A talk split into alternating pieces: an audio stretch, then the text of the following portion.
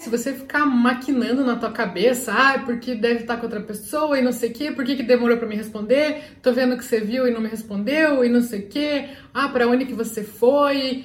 Com quem que você tava? O que, que você estava fazendo?